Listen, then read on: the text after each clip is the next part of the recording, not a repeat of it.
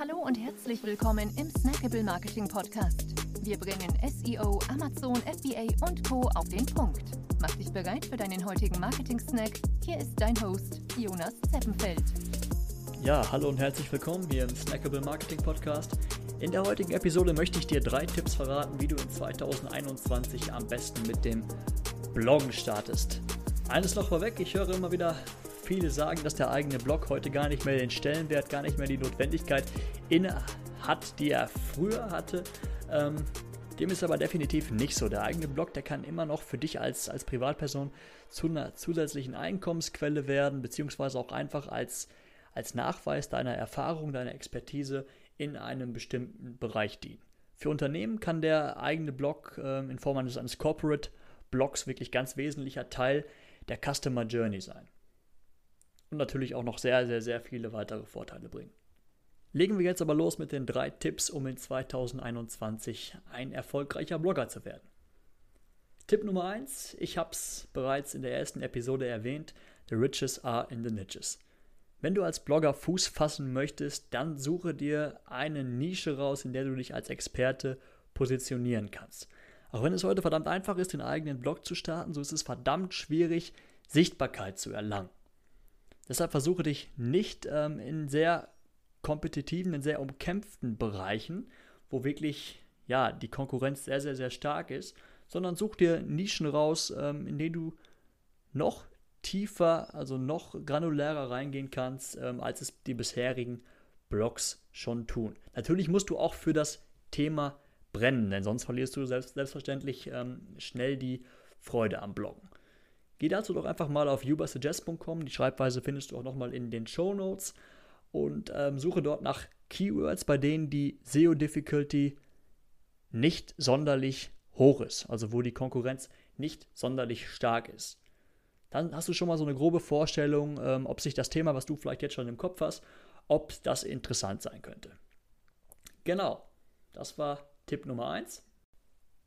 Tipp Nummer 2, die richtige Plattform wählen. Es gibt mittlerweile unzählige Plattformen, auf denen du deinen eigenen Blog starten kannst. Am häufigsten wird WordPress verwendet, äh, da gibt es aber auch weitere Content-Management-Systeme, wie zum Beispiel ja, Wix.com oder Jimdo ähm, oder doch eben Blogger-Plattformen wie zum Beispiel Medium.com. So, welche für dich die richtige ist, das ist ähm, abhängig davon, von deinem von deiner Erfahrung generell damit, wenn du zum Beispiel dich schon sehr gut mit, mit, mit WordPress auskennst, dann ist das auf jeden Fall meist die bessere, die beste Wahl, da du da wirklich sehr viele Möglichkeiten hast, ähm, auch mit der Zeit zum Beispiel noch Kurse dort direkt darüber anzubieten oder ja, mit Plugins noch ähm, vielleicht eine E-Mail-Liste aufzubauen. All das kannst du sofort ähm, über verschiedene Integrationen dort auf WordPress machen.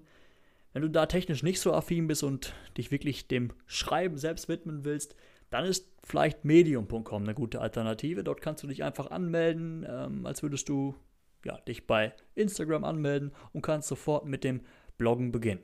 Mit der Zeit, wenn du dort gute Inhalte schreibst, die häufig gelesen werden, kannst du sogar ähm, ja, für deine Beiträge Geld verdienen. Mit deinen Beiträgen Geld verdienen. Auch wir bei Dalp entwickeln aktuell eine Möglichkeit für dich, ähm, Profit aus deinen Inhalten zu schlagen. Schau doch dazu mal auf unserer Webseite vorbei auf www.dalp.me. Kommen wir jetzt aber zum Tipp Nummer 3.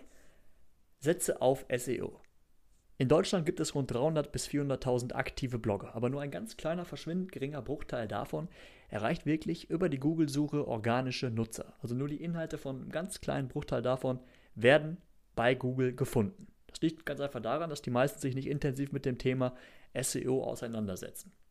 Wenn du jetzt aber hergehst und wirklich eine ausführliche Keyword-Recherche machst, dazu findest du auch ähm, Anleitungen bei uns auf der Website und generell zum ganzen Thema SEO, ähm, die Keyword-Recherche machst, ähm, SEO-optimierte Inhalte entwickelst, die wirklich, das ist ein guter, guter Richtwert, zehnmal besser sind als die Beiträge, die Inhalte, die aktuell bei diesem Suchbegriff auf der ersten Position angezeigt werden, dann versichere ich dir, dass du mit der Zeit, es dauert, es dauert seine Zeit, ähm, gute Positionierung, gute Platzierung erzielen wirst, wenn du auch die anderen ähm, SEO-Faktoren da noch berücksichtigst. Und wie gesagt, dazu findest du ganz viele Informationen auf unserer Webseite oder eben hier im Podcast. Hier werde ich auch in den nächsten Wochen und Monaten noch in ganz vielen ähm, ja, Episoden intensiv auf das Thema SEO eingehen.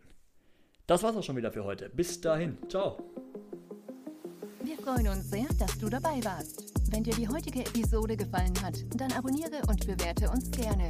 Bis zum nächsten Mal und stay tuned. Dein Dive Team.